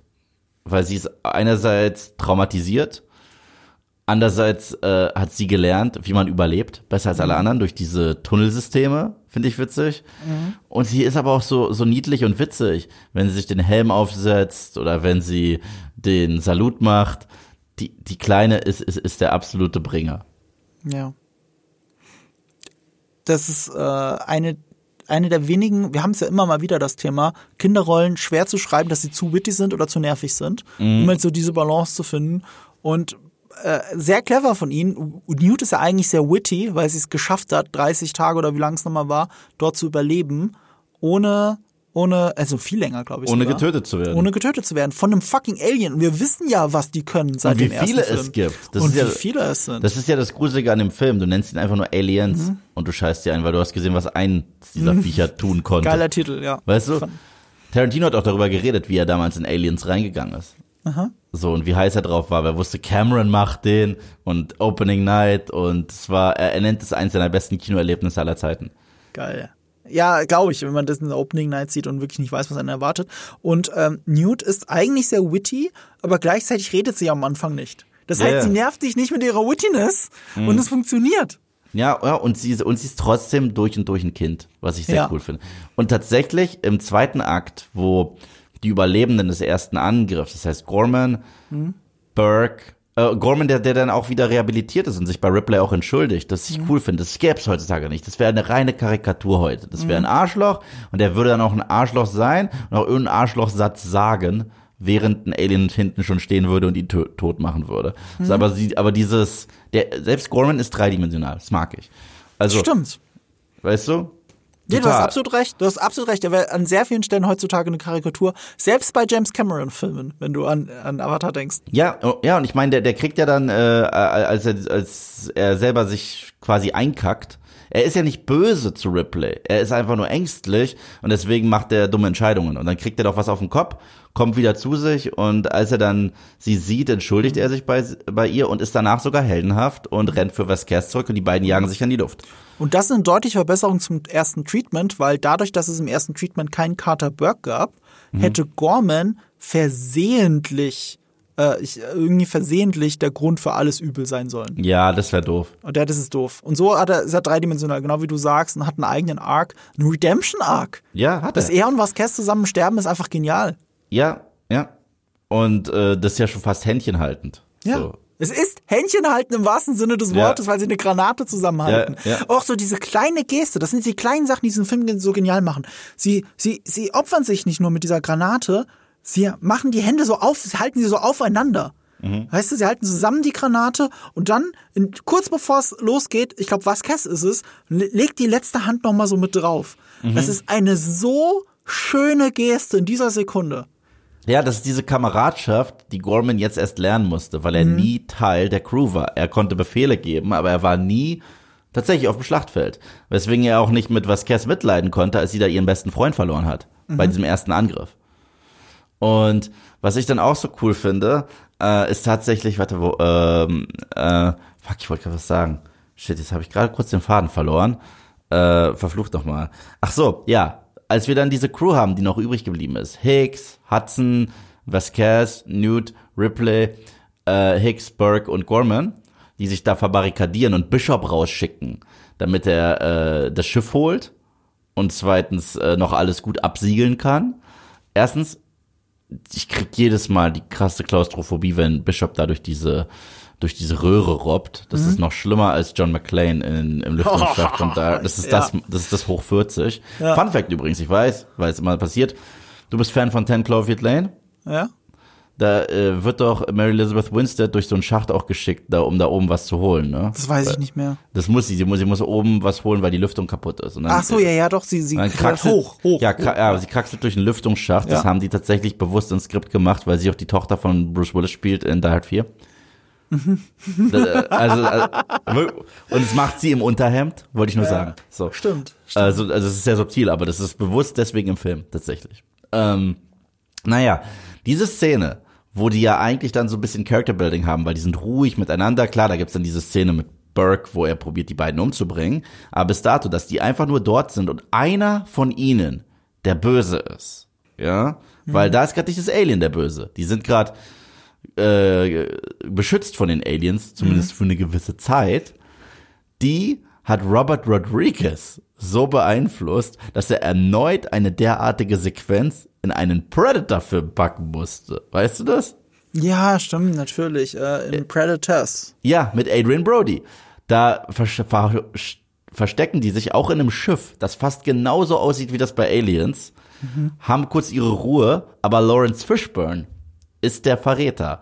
Und nicht nur das, er lockt die anderen Predator an, die wirklich auch so kommen mit Ditting, Ditting, Ditting. Mhm. Und, äh, und auf einmal ist dieses sichere Zuhause kein sicheres Zuhause mehr. Ja, ja stimmt, das ist relativ ähnlich tatsächlich, ja. ja. Ähm, übrigens, nee, nee, das, das sage ich später, das sage ich später. Äh, dann nähern wir uns ja den dritten Akt. Ja. Äh, in dem Moment, wo Newt zurückbleibt, ändert sich die komplette Situation. Also ja. klar, die Gruppe ist eher aufgesplittet. Ähm, eigentlich wäre das Schiff schon da. Eigentlich hätte man jetzt einfach wegfliegen können und Newt zurücklassen können. Aber das kann natürlich Alan Ripley nicht machen in einem Film, der ursprünglich hätte Mother heißen sollen. Ja. Und, und dann kommt, ja. Die Szene, wo sie gecatcht wird und dieses Alien aus dem Wasser kommt. Oh Gott, ist das gut. Eine der am besten gefilmten Sequenzen des gesamten Franchises. Wollte ich nur sagen. Wirklich gut gemacht. Und auch vom Timing her, dieses Gefühl, das du da hast. Und es zeigt ja auch so ein bisschen, dass wirklich Schach gespielt wird. Äh, weil äh, das wäre ja auch ein guter Zeitpunkt gewesen, um die anderen zwei auch. Äh, man hat das Gefühl, man, man holt, also es muss ja nicht die Absicht der Aliens gewesen sein, aber du holst diese Tochter als das Pfand, dass die anderen noch mehr ins Nest reinlockt. Oder auch nicht. Ja. Ähm, überinterpretiert vielleicht, aber es fühlt sich so an, als wären sie cleverer als einfach nur mordlüsternde Bestien.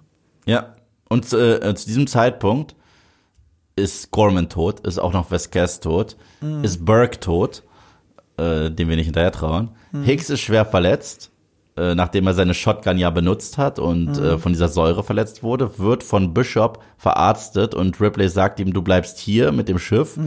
Mhm. Ich gehe zurück und hol mir Newt. Und dann nimmt sie ja diese Waffe, was Ja. halt auch so ein bisschen, was cool ist, weil das ist Hidden Exposition. Mhm. Weil Hicks hat ihr das so spielerisch und bei einem Flirt beigebracht und Mhm. es kommt später nochmal zurück.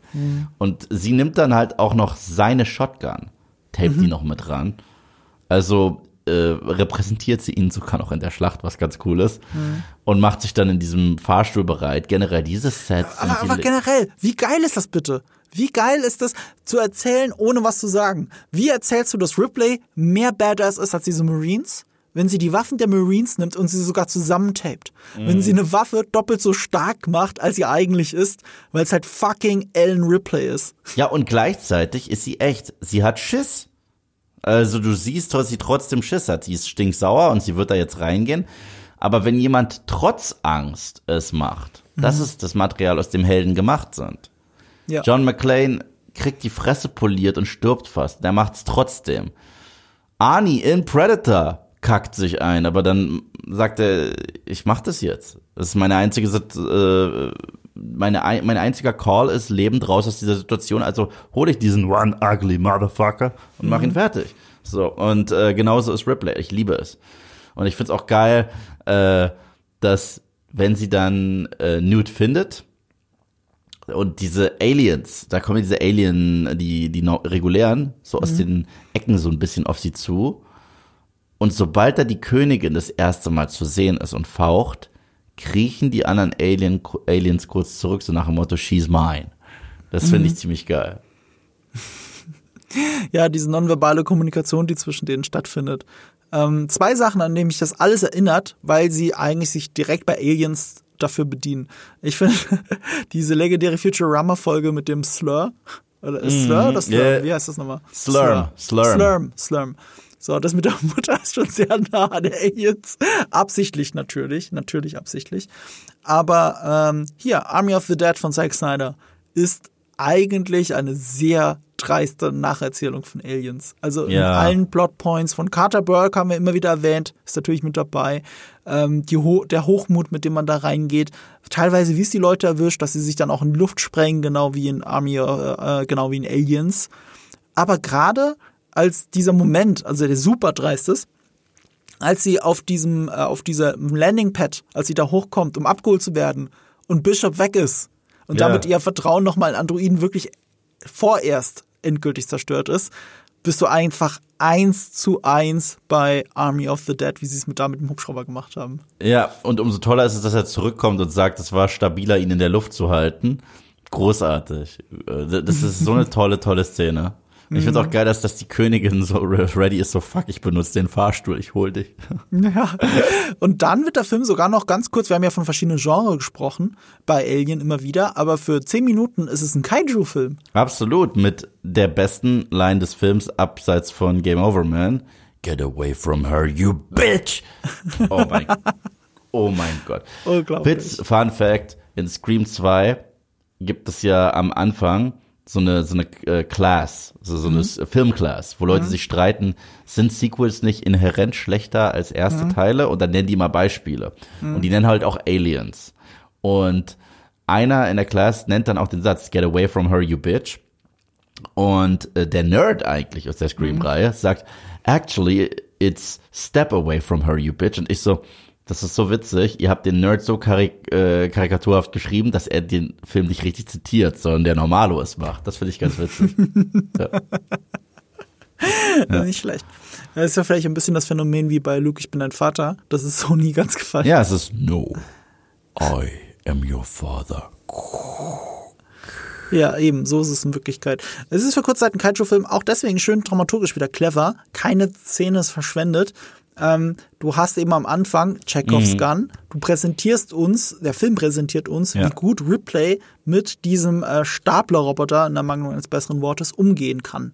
Und es war nicht einfach nur ein Show-Off, sondern äh, es hat wirklich, zahlt direkt aufs Ende ein. Ja, Und das ist ja. echt cool platziert. Ich liebe diesen Film. Das ist einer der geilsten finalen Clashes in äh, Sci-Fi History.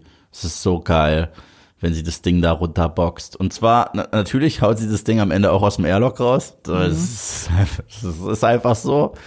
Da muss ich übrigens lachen, als Infinity War das zitiert hat. So, hast du den alten Aliens-Film mal gesehen und sie da diesen einen Thanos-Gegner da rausschießen? Aber da dachte ich mir, Tom Holland hätte genauso gut Alien sagen können. Weißt du, ich meine? Wieso sagt er Aliens? Ah, Marvel. Marvel. Ähm, Marvel mich wundert, dass er den Film gesehen hat. Also seinem Spider-Man hätte ich das schon fast gar nicht zugetraut. Äh, die hier äh, eine Sache, hier Alien Covenant, die zitieren das ja noch stärker. Das, das da nervt's schon wieder.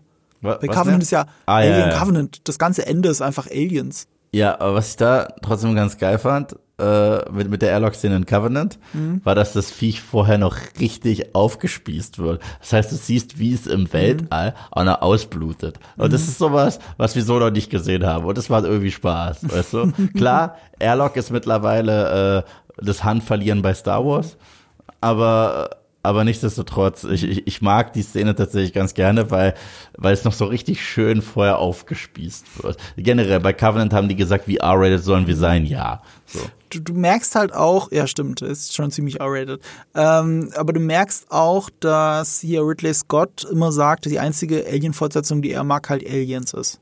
Ja. Oder ich glaube sogar eine der wenigen, die er gesehen hat. Ich glaube, das meiste hat er gar nicht gesehen. Ja, aber das verstehe ich auch, weil Aliens, obwohl es was ganz anderes ist, ist es so, es geht so hart respektvoll mit seinem Film um. Es geht so hart respektvoll mit seinem Film um wie nichts anderes.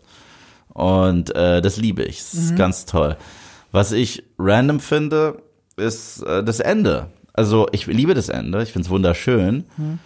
Ich weiß bis heute nicht, wie sie mir dann anhand dieses Endes den Anfang vom nächsten Film erklären wollen. Oh, interessant, dass du das nicht wusstest. Zwei Sachen, die das logisch herleiten. Das eine ist, aber das ist jetzt, das, hat die jetzt nichts mit Königin dem Film gelegt hat, wo sie kurz an Pa- Bord pa- war. Pass auf, das eine muss man erwähnen äh, an der Stelle, weil wir über Hicks Rolle geredet haben und sie in diesem Film anders ist als ursprünglich geplant. Ursprünglich wäre Hicks gestorben. Ähm, Mhm. Ripley und Hicks wären zusammen mit Newt gefangen genommen worden, also von den Aliens und dann in diesen Konkons aufgewacht. Und Ripley hätte sich befreien können und musste Hicks zurücklassen und Newt zu befreien. Das war ursprünglich so gewesen. Also Hicks war tatsächlich eine Rolle, die nicht überleben sollte, eigentlich.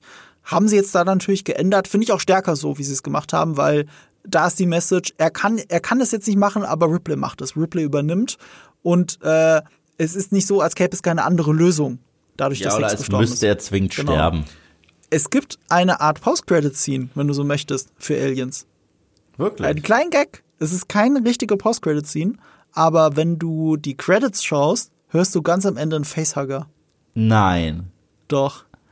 Das Ich hab habe es gar nicht gemacht. überprüft, ich habe es nur gelesen, aber ich gehe davon aus, dass es jetzt einfach mal stimmt. Du hörst am Ich Ende suche einen jetzt. Facehugger. Ich wette, das hat nur jemand reingemacht.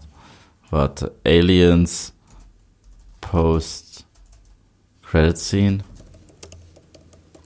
So, Nein, Ich, ich, ich, es stimmt. Nach.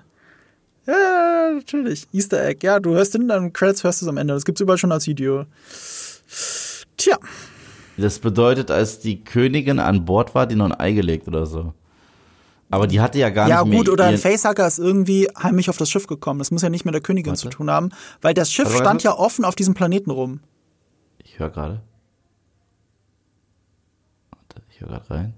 Das ist spannend. Das ist mir komplett wert. I. Ja, Ja. Man hört dieses. Da, das ist nicht an den Haaren herbeigezogen tatsächlich für einen dritten Teil. Es ist Okay. leider absolut logisch. Ja, jetzt, wo ich das gesehen habe. Äh, trotzdem. Äh. ähm, ja. Und da, damit sind wir dann am Ende, was halt äh, auch nochmal visuell das Ende von Teil 1 spiegelt. Ja. Nur diesmal so richtig extrem friedlich. Wenn die sich da in diese Kapsel legen, sieht es schon fast aus, als würde eine Mutter mit ihrer Tochter am Arm liegen. Dabei Mhm. liegen die ja sogar in unterschiedlichen Kapseln. Es sieht sogar ein bisschen 2001 aus. 2001 von übelst, Kubrick. ja, total. Aber generell, das sieht auch dieser Aufwachraum auf, die erneut, äh, Mhm. wo, die, wo die Marines da rauskommen. Das Witzige ist, es sieht 2001 aus und während Alien sogar 2001 Vibes hatte, als sie da am Tisch saßen und so weiter, weil es so irgendwie steril war, Mhm. sind die Dialoge so krass, die Antithese zu 2001, Mhm. Ja, weil die klar. kommen direkt, äh, was erwartest du, Slipper und so weiter. Ja, super. Jetzt, aber ich, ich, ich ergebe mich gerade in den Fakt, dass ich dir gerade deine Sicht auf Aliens vielleicht verändert habe. Auf Alien Film, 3. Den, nee, auf Aliens. Jetzt in, dem- in dem Fall auf Aliens. Also zu wissen, dass, gut, und Alien 3 natürlich, aber, aber ähm, du guckst den Film viermal im Jahr, aber du hast natürlich nicht die Credits bis zum Ende durchgeschaut. Nee, nee. Natürlich nicht. Krass. Ich muss aber auch sagen, ähm, Alien 3, zu dem kommen wir jetzt demnächst. Mhm. Ich hasse ihn nicht, okay? Okay. Also es ist kein Film, den ich irgendwie abgrundtief hasse. Ich mag ihn nur nicht. Mhm. Also den Hass, den spare ich mir dann für den vierten Ey, auf. äh, niemand hasst den Film mehr als David Fincher, der ihn gemacht hat. Also Mhm. von daher äh, sei dir verziehen. Wir werden darüber reden. Das ist eine spannende Geschichte. Das ist eine sehr spannende Sehr Geschichte über das spannend, Filme ja. machen. Extrem, extrem. Ich mag ihn einfach nur nicht. Aber es ist nicht irgendwie so, dass der Film überhaupt keine, wie man so schön sagt, redeeming qualities hat. Der hat ein paar Sachen, die cool sind. Aber als, äh, als Gesamtwerk ist es überhaupt nicht meins. Ich, ich finde halt, das ist so eine schöne Fingerübung, auch wenn es David Fincher anders sieht, für das, was David Fincher kann. Und Ja. äh, ich liebe ja David Fincher und seine Ich Filme auch. und seine Serien. Absolut. Ich finde das, äh, ich bin da ganz großer Fan von ihm und äh, ich, ich finde das so schön, das in diesem Film wieder zu erkennen.